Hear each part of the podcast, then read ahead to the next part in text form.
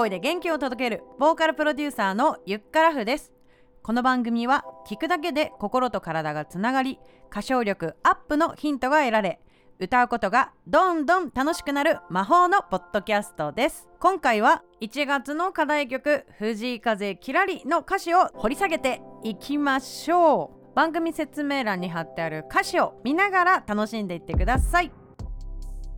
まず前回の宿題「キラリ」を聞いてどう感じましたかのね感想を教えてくださいということでいかがだったでしょうか？え前回のエピソードまだ聞けてない人は一つ前の86回目のエピソード聞いてみてください。そしてそれを踏まえてね今回はこの曲でどんなことが歌われているのか想像していきましょう。ではねえ番組説明欄に貼ってあるキラリの歌詞の URL ペッとねタップしていただくとサファリとか Chrome とかねあのウェブブラウザで開くと思います。番組ではまず1番をですね、えー、ちょっと読み上げていきたいと思います。荒れ狂う季節の中を2人は一人きりさらり明けゆく夕日の中を今夜も昼下がりさらり。どれほど朽ち果てようと最後には笑いたい。何のために戦おうとも動機は愛がいい。もうちょっといきます。新しい日々は探さずとも常にここに。いろいろ見てきたけれどこの瞳は永遠にきらり、えー、あれほど生きてきたけど全ては夢みたい。あれもこれも魅力的でも私は君がいい。どこにいたの？探してたよ。連れてって。連れてって。何もかも捨ててくよ。どこまでも。どこまでも。荒れ狂う季節の中も。群衆の中も。君とならばさらりさらり。新しい日々も。拙い過去も。全てがキラリ。いかがでしょうか。好きなワードとかフレーズとか出てきましたか？はい。じゃあまず1つ目です。4行目の何のために戦おうとも動機は愛がいい。で特にね動機は愛がいい。ここの部分がねすごいまず好きです。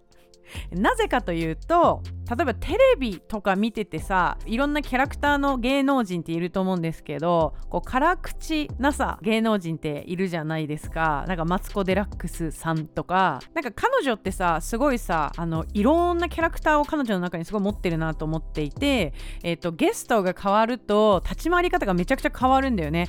だからこう強気に言ってる時とすごく包容力がある時ととか結構キャラを分けてる方だなっていう風に見てるんですけど一見すごい厳しい人人に感じる場合も結局その愛が前提にあって叱ってくれる人とかって一番尊いじゃないですかその人のことを思うから叱ってくれたりあとアドバイスをくれたりすると思うんですよね。だからそういう人こそあのすごい尊いので大事にするべきなんですけれどもやっぱり私たちって直接的に言葉を受けてしまうとなんかすごい今日この人に嫌なこと言われたって捉えちゃったらその人の根底に愛があってもね受け取れない場合があるんですよね。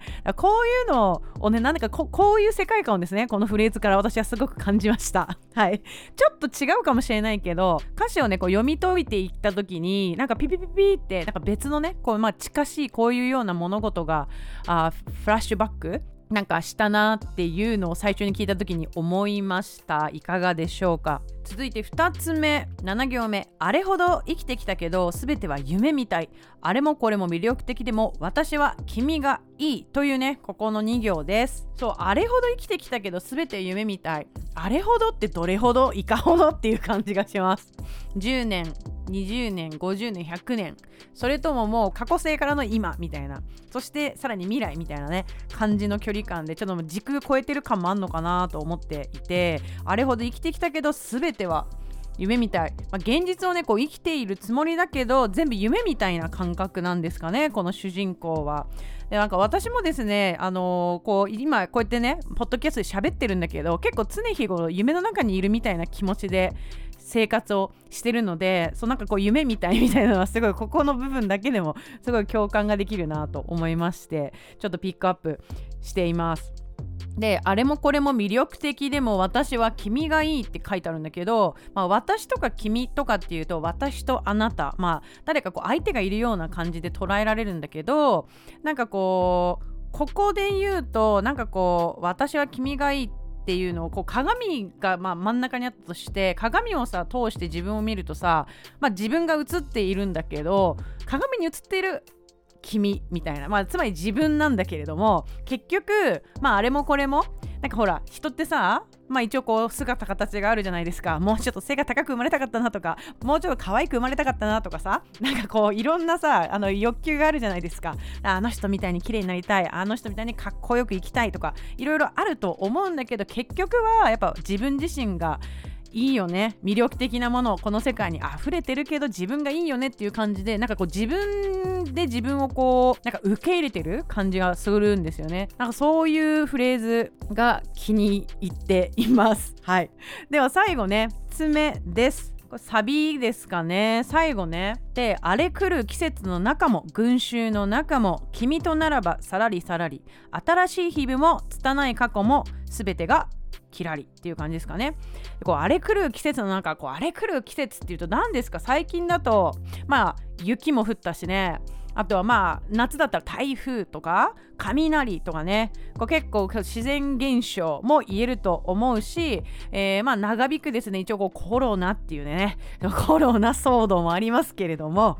はい。まああれ来る。私たちではコントロールができない。一見できないようなね、まあ、こういう気象情報とか、え ーまあ、風邪とかね。インフルエンザとか、まあ、そういうものがあったりあとは群衆の中っていうと何でしょう。まあ、群衆っていうと私はあの東京出身なのでやっぱり渋谷とか新宿とかねこう人混み歌舞伎町とかねあの渋谷のスクランブルとかちょっと思い出します。なんかこうたくさんの人がねこう入れ替うエネルギーが交換されるそういうようなね現場でなんかこういいエネルギーも悪いエネルギーもねたくさん人がいる中っていうのはさまあ入り混じっているからいいエネルギーだけだと全然疲れないんだけど自分とね全然周波数の違う人と交わると結構疲れると思うんですよ。これ結構みんな人混みにいると疲れるっていう現象みんなあると思うんだけどだかそれがねそういうのが原因だと思います。だけど、まあ、君とならばさらりさらりって書いてあるんだけど、まあ、君っていうのはさっき言った、まあ、私自身だよね、まあ、私自身とちゃんと向き合って友達であればもう余裕だぜ。さらりさらりみたいなね